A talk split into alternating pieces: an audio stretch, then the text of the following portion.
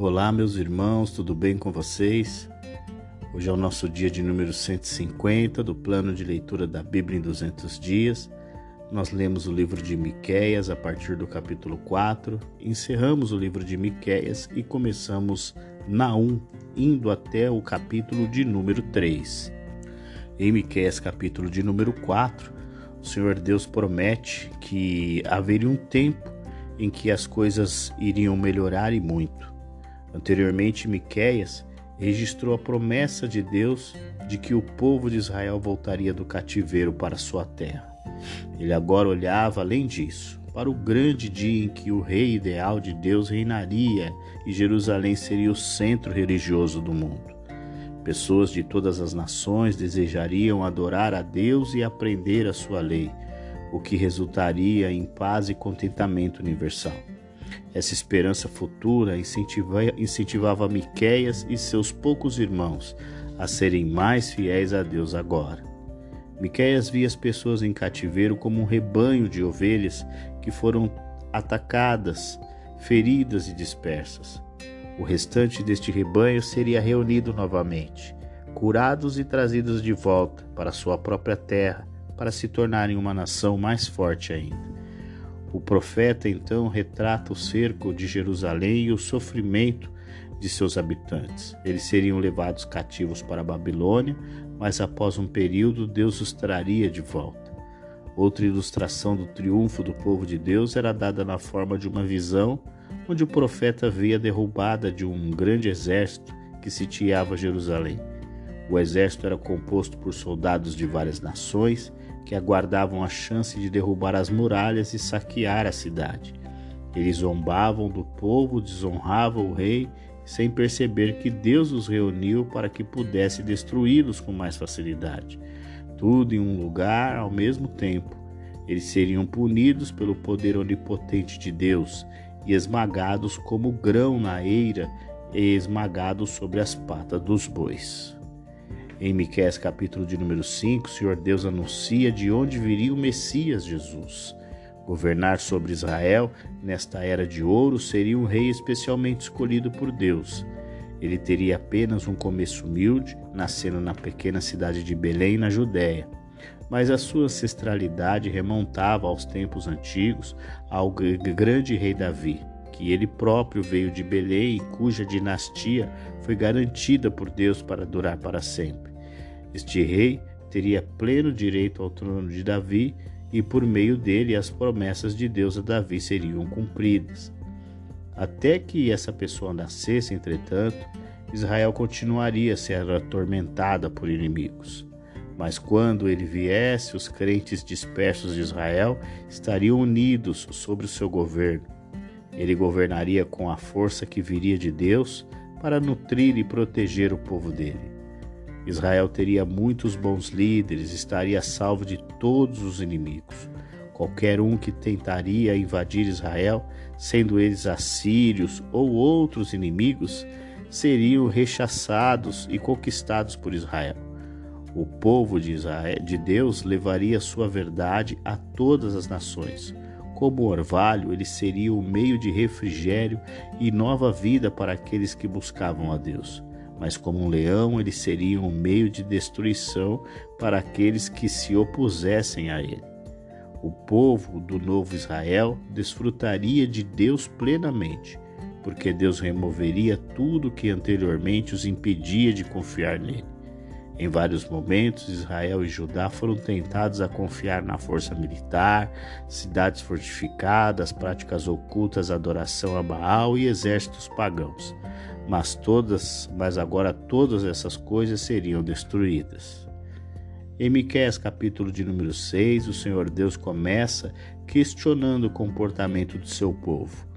Voltando às condições do seu próprio tempo, e Miqueias imaginou um tribunal onde, como os céus e a terra seriam suas testemunhas, Deus acusava o seu povo de infidelidade.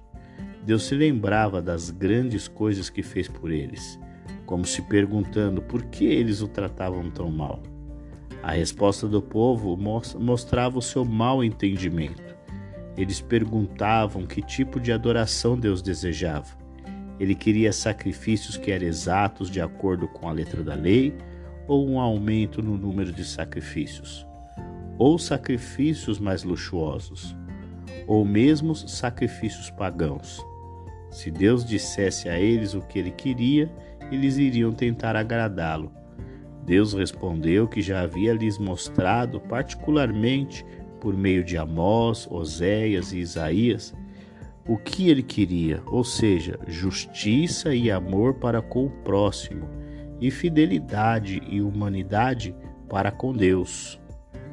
Sacrifícios corretos e exercícios religiosos entusiastas não tinham valor se as pessoas não tivessem atitudes corretas e conduta correta.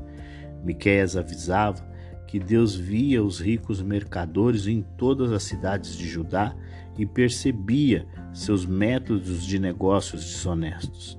Quando vendiam grãos, eles usavam medidas menores e quando pensavam, pesavam o dinheiro do comprador, eles usavam pesos extras pesados.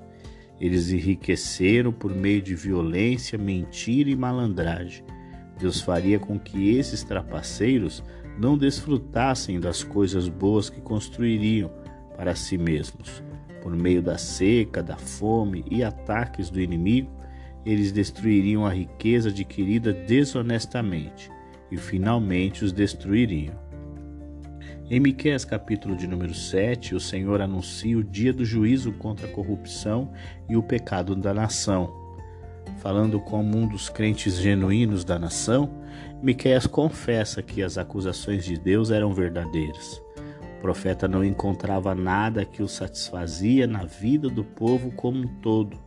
Judá como nação era infrutífero e inútil para Deus. À sua volta, Miqueias viu uma sociedade em estado de decadência moral. A guerra de gangues era generalizada, os infratores compravam proteção dos juízes. Empresários ricos e outras pessoas influentes subornavam funcionários do governo para cooperar com eles em seus planos malignos. Mesmo o melhor deles não era confiável. A traição e o engano eram tão praticados que as pessoas não poderiam confiar nem mesmo em seus amigos e parentes. Aqueles que permaneciam fiéis a Deus sabiam que faziam parte de uma nação que estava condenada ao julgamento, mas eles sabiam também que de alguma forma Deus salvaria os fiéis. Miqueias reconhecia a justiça da punição de Deus ao permitir que o povo fosse levado ao cativeiro. Os inimigos poderiam se alegrar com a conquista de Israel a Judá, mas eles próprios, por sua vez, seriam conquistados. Aqueles entre o povo de Deus que permaneceram fiéis a ele retornariam então para sua terra natal. Jerusalém seria reconstruída e as pessoas de outras nações retornariam com os judeus crentes para se estabelecerem na Nova Jerusalém. Outras nações descobririam que era sua vez de sofrer devastação por causa de seus pecados. Em uma oração de conclusão, Miqueias apelava a Deus, o grande pastor, para resgatar, proteger, alimentar o seu povo. Ele pedia que Deus fizesse milagres por eles, como fez na época de Moisés. Pessoas de outras nações não mais lutariam contra Israel mas reconheceriam humildemente o poder onipotente de Deus e se submeteriam ao seu governo. Esses pensamentos levavam a uma expressão final de elogio de Miqueias. Nenhuma palavra poderia descrever as excelências do Deus de Israel. Ele era um Deus de misericórdia, fidelidade e amor constante.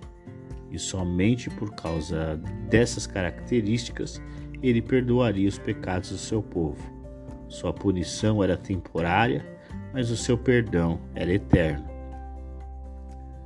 E assim nós concluímos o livro de Miqueias e começamos o livro de Naum. Em Naum, capítulo de número 1, o Senhor Deus dirige palavras de destruição contra a perversa Nínive.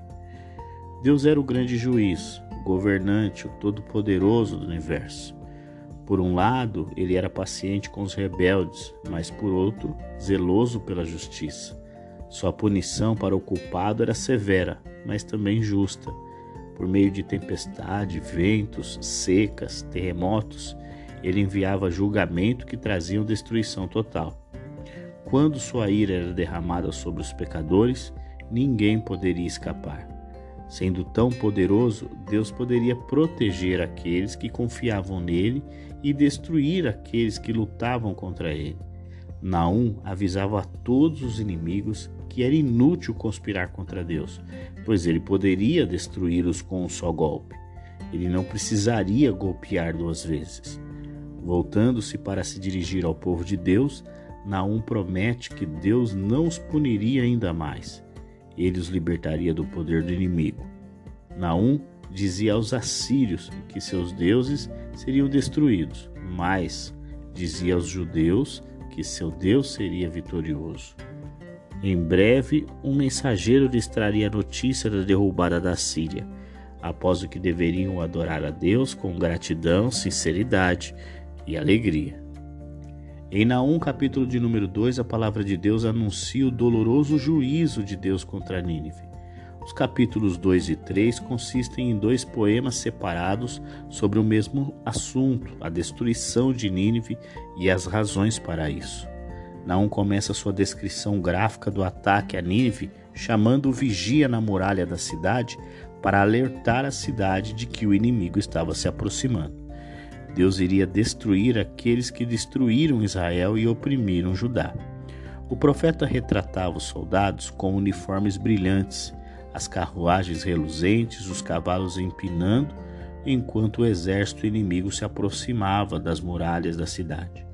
Os oficiais que lideravam o ataque estavam tão ansiosos para a batalha que tropeçavam na pressa. Soldados inimigos arrombavam os portões de água inundando a cidade e deixando-a confusa. Alguns dos soldados capturavam a rainha e o harém do palácio, enquanto outros saqueavam a cidade. Tão implacáveis e cruéis foram os assírios em seu tratamento das nações que atacaram, que o profeta os comparava a animais selvagens. Eles eram como leões ferozes que atacaram violentamente animais menores indefesos e os arrastaram de volta para sua toca. Mas agora os leões estavam mortos e a cova estava vazia. Os poucos ninivitas sobreviventes olhavam com horror para sua cidade devastada.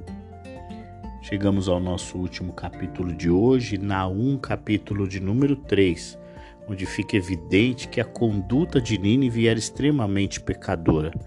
A Síria não era apenas cruel, mas também gananciosa. Frequentemente conquistou nações apenas para saqueá-las.